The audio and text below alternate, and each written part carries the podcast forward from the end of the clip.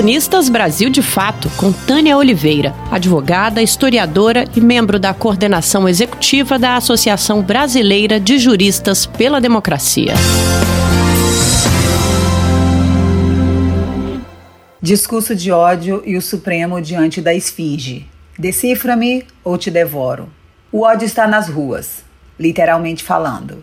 E não se trata aqui do discurso que pode ser definido apenas como a expressão cujo conteúdo ofende a honra ou a imagem de grupos sociais, especialmente minorias, ou prega discriminação contra os integrantes desses grupos, mas de um problema que se relaciona com a intolerância, a impossibilidade da aceitação do outro, da divergência, da pluralidade.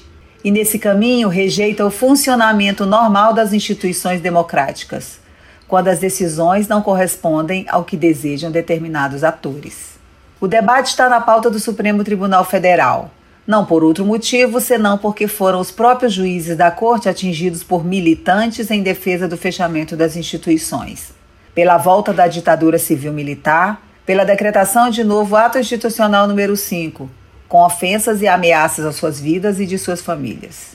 O inquérito número 4871 apelidado de Inquérito das Fake News, foi aberto em março de 2019, por ordem do presidente Dias Toffoli, com esteio no artigo 43 do Regimento Interno do STF, para apurar ameaças contra os ministros do Supremo, e desde o início despertou críticas. O julgamento da ação que questionou a legalidade e constitucionalidade da investigação foi finalizado no dia 18 de junho último, com o único voto contrário do ministro Marco Aurélio.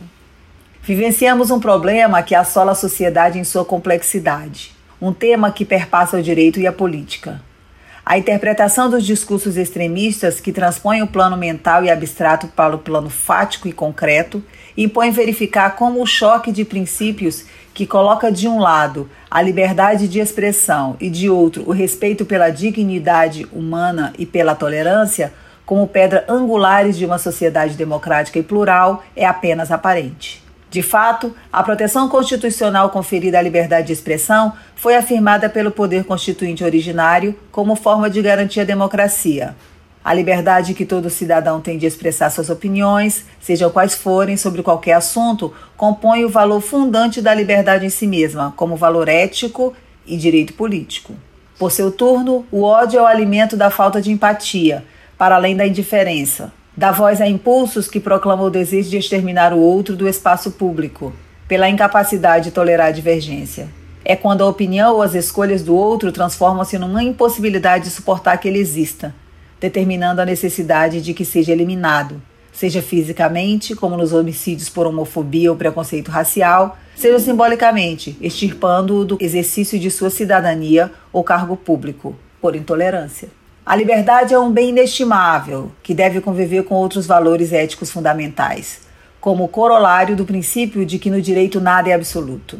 O direito geral de liberdade funciona como um princípio geral de interpretação e integração das liberdades em espécie e de identificação de liberdades implícitas na ordem constitucional. O período mais contemporâneo tem acirrado a discussão sobre o uso da liberdade de expressão para ferir direitos constitucionais consagrados de outrem, o que atrairia limitação para atender aos demais valores que com a liberdade se chocam. Definir que critérios devem ser seguidos para decidir pela demarcação ou não do direito à liberdade é tarefa sensível sob diversos pontos de vista, inclusive o jurídico.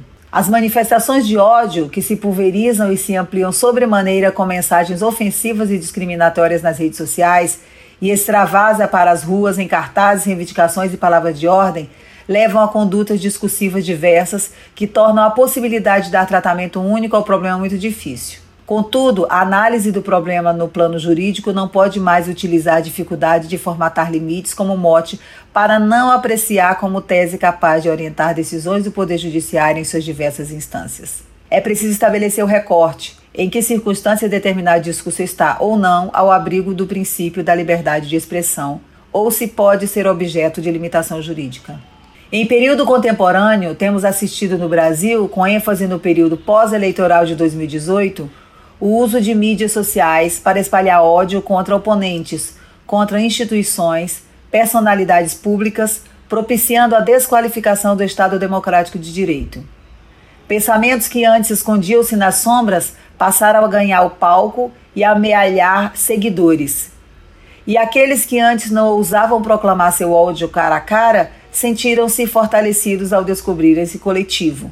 Finalmente era possível falar tudo, gritar tudo, o que passou a ser confundido com autenticidade e com liberdade. Tudo operado em nome da pátria, da família e de Deus, evidentemente.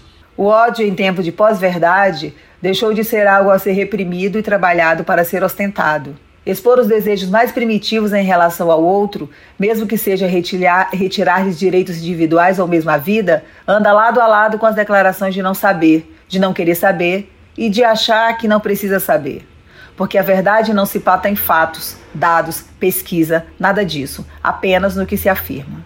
Não é que não há mais pudor na ignorância, na estupidez e na defesa da prática de violência, é que há orgulho. Cabe, nesse ponto, ao Supremo Tribunal Federal estabelecer os parâmetros entre discurso de ódio e liberdade de expressão, com vistas a sedimentar uma jurisprudência que esteja de acordo com os pilares do Estado Democrático de Direito e da democracia liberdade de opinião e de manifestação, que sirva a mobilizar hordas para a destruição da democracia, não pode se qualificar dentro da liberdade de expressão, justamente uma conquista democrática. Foi nesse sentido que a Associação Brasileira de Juristas pela Democracia, BJD, apresentou uma ação de descumprimento de preceito fundamental, a DPF, requerendo que a Corte Suprema, que possui a missão princípio de interpretar e fazer aplicar a Constituição Federal, estabeleça os parâmetros e a pertinência de critérios jurídicos que sirvam como base para a correta criminalização do discurso de ódio, como a harmonização das leis pátrias com os inúmeros tratados internacionais de que o Brasil é signatário, sem descuidar da legitimidade do direito à liberdade de expressão.